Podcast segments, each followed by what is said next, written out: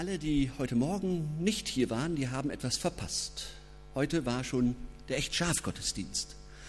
Viele Kinder, Jugendliche, Erwachsene, wir haben schon einen Gottesdienst gefeiert, da ging das richtig fröhlich zu. Und jetzt, heute Abend, da nehmen wir uns Zeit, auf Gottes Wort zu hören. Heute Abend vielleicht so Gottes Lob im Denken und mit hineinnehmen in den Alltag. Heute Morgen einfach Jesus feiern. Das war richtig toll. Stellt euch einmal vor, wir stünden neben Jesus auf einem örtlichen Platz, zum Beispiel auf dem Marktplatz hier in Barmstedt. Um Jesus herum stehen Menschen, die extra gekommen sind, um ihn zu hören. Und andere kommen zufällig vorbei, hören mal kurz rein und ja, ist ja mal ganz interessant, sind ganz neugierig, andere gehen einfach weiter.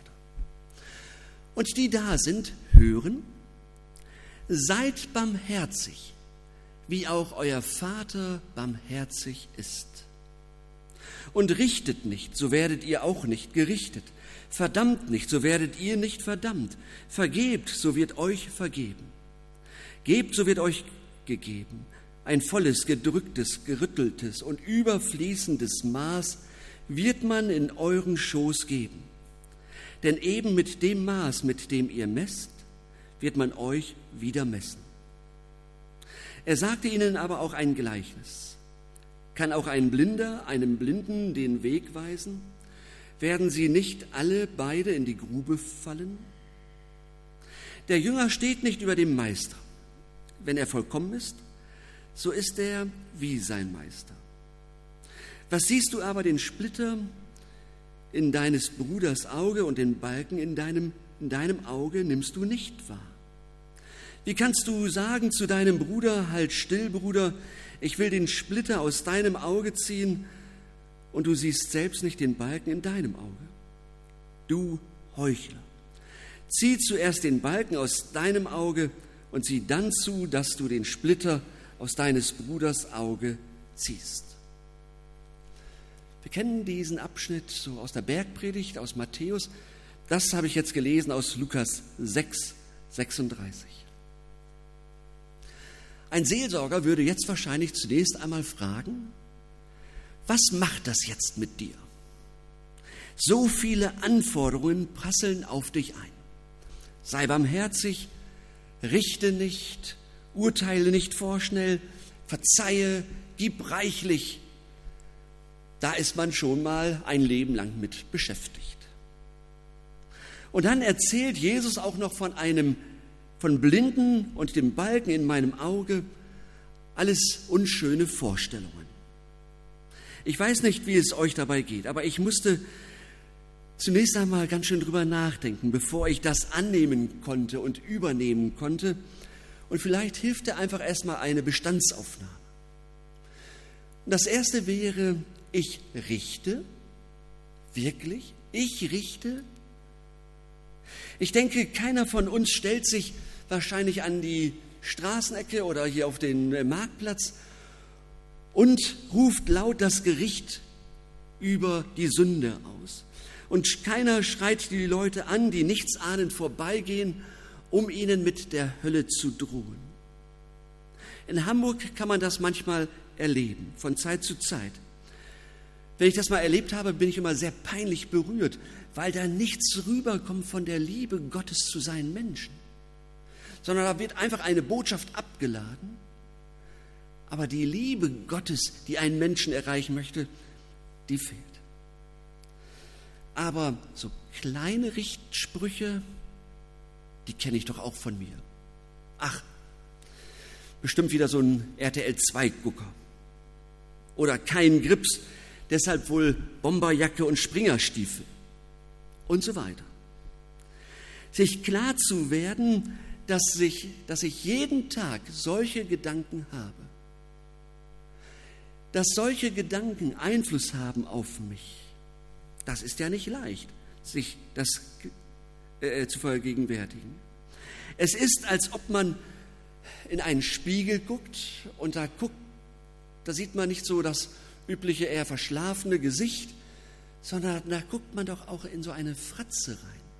Man war doch davon überzeugt, dass man gut ist. Und plötzlich entdeckt man sich als, als jemanden, der ganz schnell richten kann.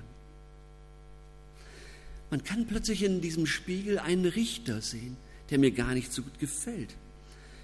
Den kleinen Richter, der statt sich der Sache richtig anzunehmen, schon im ersten Augenblick das Urteil fällt. Da ist keine Verteidigung, kein Plädoyer, keine Beratungszeit, sondern zack, das Urteil ist gefällt. So schnell geht das. Und wir müssen uns nur verdeutlichen, anderen geht es genauso wie äh, mit mir, wie ich das bei Ihnen mache. Auch Sie urteilen ja auch, auch so über mich. Ganz schnell, zack, vorbei. Bei solchen Dingen kommt keiner in den Knast oder wird anderweitig bestraft. Jedoch hat sich in unserem Kopf eine Schublade aufgetan. Und in diese Schublade kommt der Mensch rein. Und er bleibt so lange da drin, bis, wenn es gut läuft, wir eine zweite Begegnung mit ihm haben und wir ihm vielleicht dann gnädigerweise eine zweite Chance geben. Aber nur, wenn wir es auch, auch zulassen. Sonst bleibt er in dieser Schublade. Eine Randnotiz, natürlich ist es wichtig, auf manche Urteile zu hören, auf, aufs Bauchgefühl und, und manche Urteile sind einfach lebenswichtig. Wenn wir sehen, oh, der Typ, der sieht richtig gefährlich aus, dann gehe ich doch lieber mal auf die andere Straßenseite. Aber nochmal zurück auf, die, auf den Marktplatz. Wir stehen da ja mit, mit anderen Leuten. Ähm, und nicht jeder Nebenmann, jede Nebenfrau passt mir. Der eine riecht nach Fett, der andere nach Fisch und so weiter und so weiter. Nicht jeder passt mir. Auch in der Gemeinde sind Sitznachbarn nicht gleich geschaffen. Wir haben wie eigentlich unsere Sitznachbarn ausgesucht. Hm, den du kennst, der dir sympathisch ist, mit wem unterhalten wir uns eigentlich nach dem Gottesdienst? Mit wem vielleicht gerade nicht? Und Jesus fordert uns doch auf, wenn wir das weiterdenken, gib dem anderen eine Chance. Es geht ja nicht darum, jetzt alle anderen sofort lieb haben müssen und allen total vertrauen zu müssen, sondern zunächst einmal doch um einen die Äußerlichkeiten aushalten und dem anderen eine Chance geben, dass ich ihn als Mensch kennenlerne. Ich richte, tatsächlich, mache ich. Zweitens, was Jesus sagt, ich vergebe.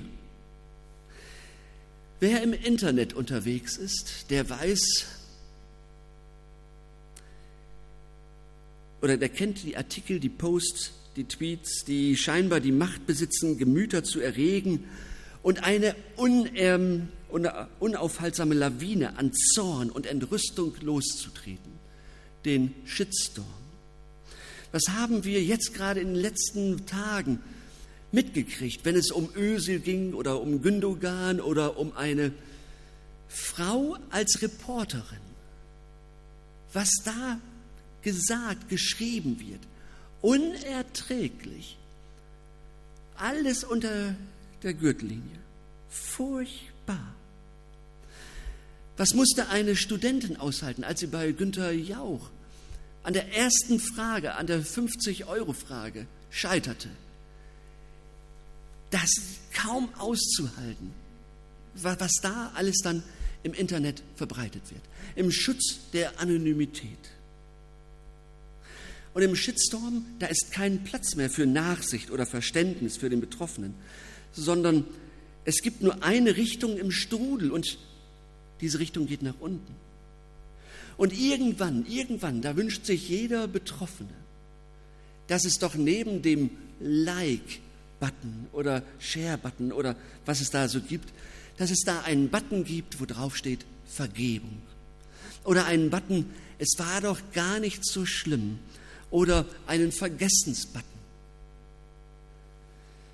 Schon zur Zeit von Jesus gab es jemand, der der Wut der Masse ausgesetzt war. Zachäus, einer, der die Menschen betrogen hatte. Und in der Begegnung mit Jesus, da wird er verändert. Ähm, und Jesus vergibt ihm. Und er gibt den Leuten zurück. Das, was er den, den Leuten abgepresst hat, das zahlt er wieder zurück. Aber die Leute, die das Geld jetzt bekommen, die trauen dem Zachäus trotzdem noch nicht. Sie haben das erlebt, dass in ihm eine Veränderung vorgegangen ist, aber sie glauben ihm trotzdem noch nicht. Sich zu rehabilitieren vor einer Gruppe, das ist nicht einfach. Und bis die Gruppe dann versteht und begreift, es ist wirklich etwas verändert worden. Wie steht es eigentlich in unserer Gemeinde um die Vergebung? Wo gibt es Wunden, Verletzungen, die nicht geheilt sind? Welche Geschichten gibt es, die immer wieder aufgewärmt werden? Die unter den Spruch fallen, ich bin zwar nicht nachtragend, aber ich vergesse auch nicht. Und somit noch nicht aus der Welt geschaffen. Wo sind wir als Gemeinde vielleicht unvergebend? Welche Kultur soll bei uns herrschen? Ich habe noch mal dieses Heftchen mitgebracht. Welche Kultur soll eigentlich bei uns herrschen? Wir hatten das gerade gehört, was Menschen mit äh, Barmherzigkeit verbinden. Eine Fehlerfreundlichkeit in der Firma. Und umso mehr in der Gemeinde Jesu, bei uns, unter uns. Fehlerfreundlich sein. Nicht nachtragen bis, ich wollte jetzt gerade sagen, bis ins dritte und vierte Glied, ja. Aber so etwas gibt es auch in Gemeinden. Bitter. Und die Frage ist, wie wir es heute anders machen können und wollen. Welche Kultur soll bei, bei uns herrschen? Die des Nachtragens oder die der Vergebung? Ein drittes, ich gebe. Naja, auf dem Marktplatz äh, gibt es da eine Sache, das ist Fakt, alles ist ja begrenzt. Es ist alles von allem so eine bestimmte Stückzahl vorhanden an Fisch, an Gewürzen und das Erdbeerhäuschen ist am Nachmittag vielleicht auch mal ausverkauft. Und umsonst gibt es da schon gar nichts. Die Ressourcen sind knapp, das Geld und die Zeit sowieso. Und dann soll ich noch etwas geben. Und Jesus fordert mich heraus, genau das zu tun. Freigebig sein mit dem, was ich habe.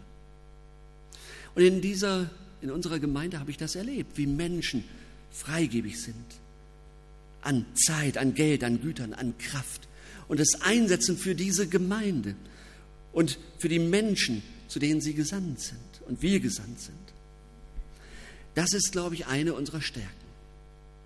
Das können wir richtig gut. Geht uns dann diese Forderung vielleicht nichts an? Und Jesus spricht an dieser Stelle nicht nur vom Geben, sondern ausdrücklich auch von dem Maß, das uns gegeben ist. Was ist denn eigentlich das richtige Maß? Jesus sagt uns hier genau dies. Wir bekommen das volle, gedrückte, gerüttelte und überfließende Maß. Es ist so viel vorhanden in dieser Gemeinde als ein Geschenk unseres Herrn. Das heißt, er weiß ganz genau, dass unsere Zeit und unser Engagement begrenzt sind. Er ist es, der uns genau das gibt, was wir brauchen und was wir dann auch weitergeben können, was zu unserem Warenkorb gehört. Und dass wir aus Gottes Topf reichlich nehmen und geben können. Das stimmt. Jesus sagt, seid barmherzig, aber auf dieser Grundlage dass wir uns aus dem äh, Topf Gottes reichlich bedienen können. Und nach diesen Forderungen erzählt Jesus den Umstehenden auf dem Marktplatz ein Gleichnis. Kann auch ein Blinder einem Blinden den Weg weisen? Werden sie nicht alle beide in die Grube fallen? Was meint Jesus hier mit dieser Blindheit? Ist es tatsächlich diese Blindheit, wenn man die Augen verbunden bekommt und dann die Vertrauensspiele macht? Oder ist es tatsächlich die Blindheit? Oder müssen wir nicht heute sagen, sind es nicht eher die blinden Flecke, die uns davon abhalten, die richtigen Entscheidungen zu treffen oder unsere Mitmenschen im richtigen Licht zu sehen? Also so die Frage nach der Barmherzigkeit.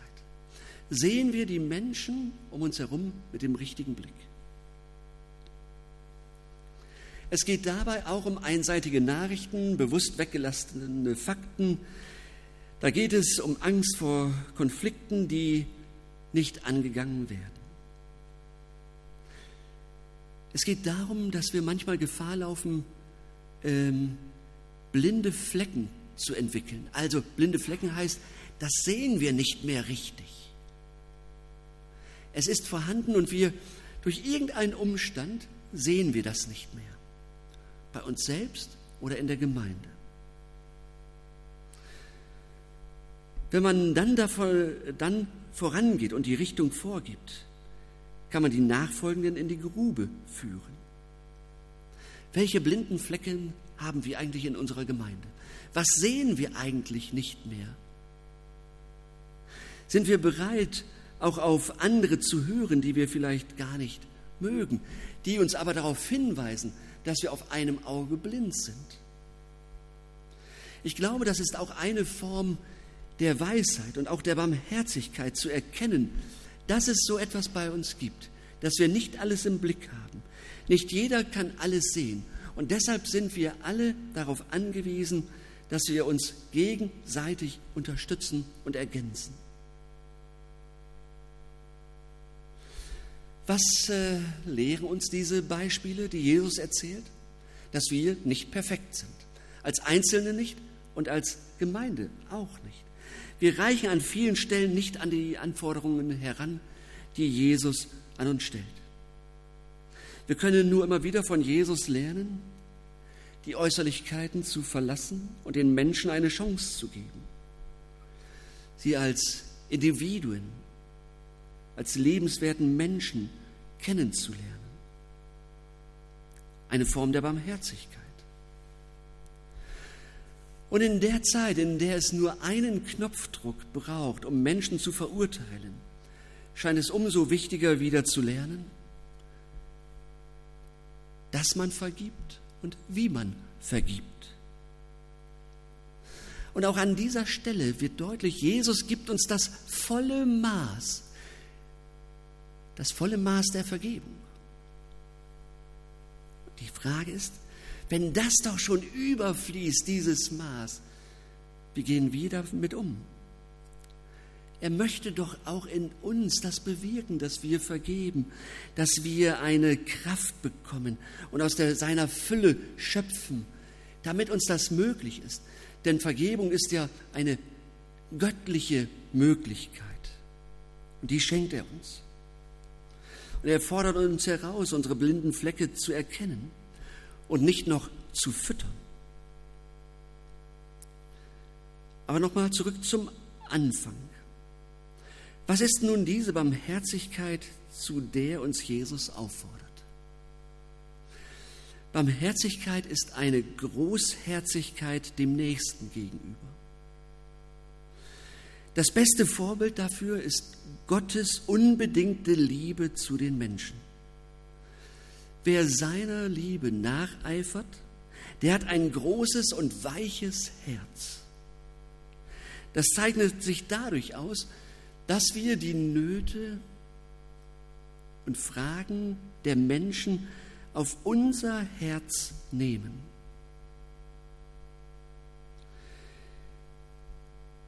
Die Liebe Gottes macht das möglich. Wir möchten von der Liebe Gottes, die wir erfahren haben, abgeben.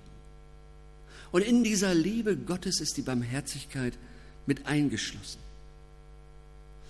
Wer aber solch ein großes und weiches Herz hat, der macht sich angreifbar. Es ist ein verletzliches Herz. Wer offen für andere ist, lässt auch zu, dass man verletzt werden kann. Aber das ist dann keine Schwäche, sondern das ist äh, Mut und Stärke, die sich nicht aus uns selbst speist, sondern von Gott geschenkt wird. Bewusst äh, ein weiches Herz zu haben, ein großes Herz zu haben ähm, ein großes Herz. Mir fiel gerade nichts, kein anderer besserer ein. Papst Franziskus vielleicht, ja. Der, der, dem hätte ich das, oder hätte das einer von uns vor ein paar Jahren noch gedacht, dass ein Papst mit der U-Bahn fährt oder durch die Slums geht und zu den ganz, ganz Armen geht. Ja, in seiner Person verkörpert er die Liebe Gottes und die Barmherzigkeit Gottes. Leider gibt es auch Menschen, die haben ihr Herz verhärtet. Oder es wurde verhärtet durch Umstände, durch den Unfalltod eines geliebten Menschen. Oder weil man eine schwere Entscheidung treffen musste, die viele betrifft. Aber das war eben auch mein Beruf. Aber man merkt, wie man plötzlich abgehärtet wird. Oder ich merke, wie ich abgehärtet bin, wenn ich Nachrichten sehe. So viel Leid, das kann ich doch alles nicht auf meine Schultern nehmen. Und dann sind Zahlen eben Zahlen. Wenn dann aber ein persönliches Beispiel kommt, dann kommen, dann kommen mir vielleicht auch schon mal die Tränen. Zahlen. Ja, so und so viele bei, bei einer Überschwemmung umgekommen.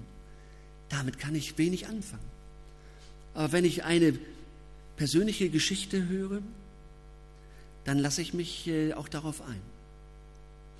Ich musste das auch lernen. In, vielleicht habe ich das schon mal gesagt, in Hannover, wo wir eine Zeit waren, da gab es viele Bettler und etliche haben auch bei uns zu Hause geklingelt und wollten dann viele erstmal ein Seelsorgegespräch und ich wusste, hinterher kommt die Frage, ob ich 10 oder 20 Euro hätte. Es war klar. Und ich habe dann schon immer gedacht, oh, eine halbe Stunde ist das immer so gewesen. Und dann kam trotzdem die Frage, äh, haben Sie noch, noch ein bisschen Geld für mich? An einer Stelle ist mir das bewusst geworden. Ich habe mich von Zeit zu Zeit bewusst ausnutzen lassen, weil ich gemerkt habe, dass ich ein verhärtetes Herz bekomme. Wenn man bei uns durch die Listermeile ging, hin und zurück, sind wir an 13 Bettlern abends vorbeigekommen. Und alle wollten was. Ich glaube, da versteht man das, äh, dass man irgendwann denkt, so, jetzt gebe ich überhaupt nichts mehr.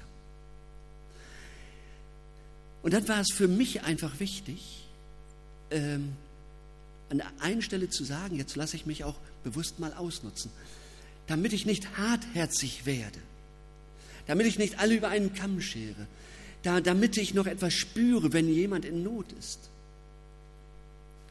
Und ich kann doch vielen auch Unrecht getan haben. Vielleicht waren die auch tatsächlich so in Not. Ein barmherziges, weiches Herz bedarf immer auch der Pflege. Einfach nochmal zu nachzudenken, wo bin ich hartherzig gewesen? Wo hätte jemand auch meine, meinen Zuspruch verdient gehabt? Wo hätte ich jemandem helfen sollen, müssen? Oder wie mir ein äh, Freund sagte, ich weiß jetzt hinterher, diese Frau, die mich gebeten hatte, sie mit zum Zug zu nehmen, ich wollte aber schnell einsteigen, äh, weil ich sonst 20 Minuten hätte warten müssen. Und ich habe gesagt, ich habe keine Zeit und bin eingestiegen. Und er sagte, und ich wusste, als ich saß, da ist mir Jesus begegnet in der Form dieser Frau. Und er sagt, er könnte nur mit ganz großer Scham von diesem Ereignis berichten. Barmherzigkeit. Ja? Wo spiegeln wir die Barmherzigkeit Jesu eigentlich wider?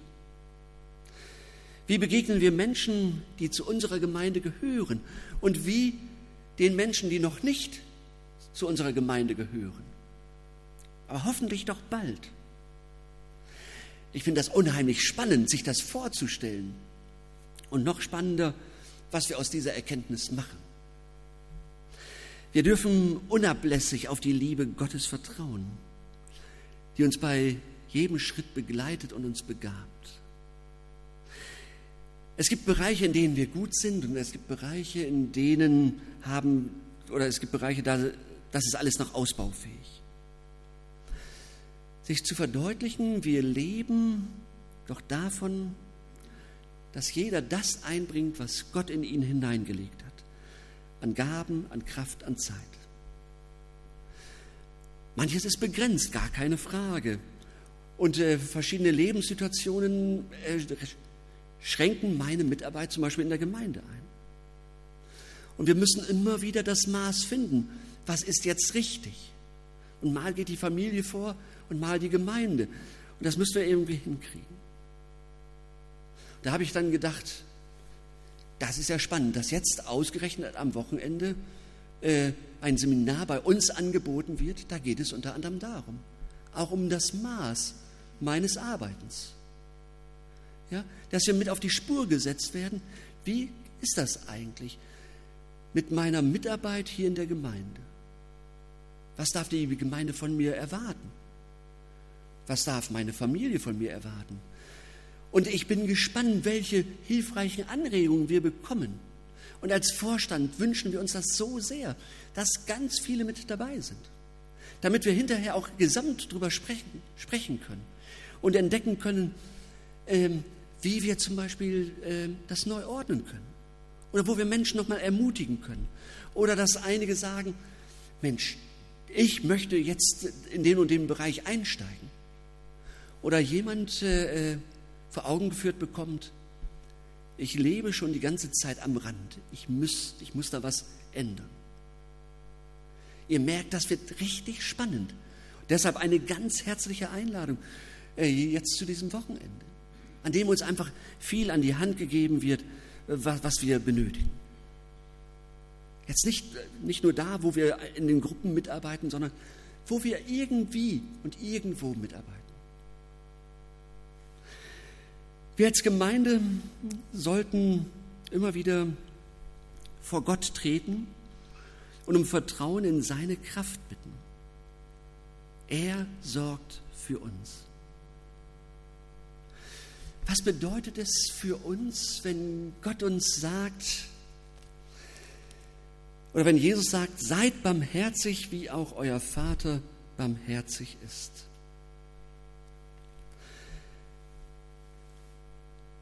Diese Verheißung steht über allem, was wir tun. Gott ist barmherzig. Aus dieser Verheißung wollen wir leben und auch Gemeinde sein. Denn Jesus fordert uns nicht auf, barmherzig zu sein, damit Gott uns barmherzig ist, sondern Jesus fordert uns äh, heraus, barmherzig zu sein, weil Gott uns barmherzig ist. Das ist der Knackpunkt, weil Gott mir barmherzig ist. Deshalb kann ich selbst barmherzig leben. Also seid barmherzig, wie auch euer Vater euch barmherzig ist. Amen.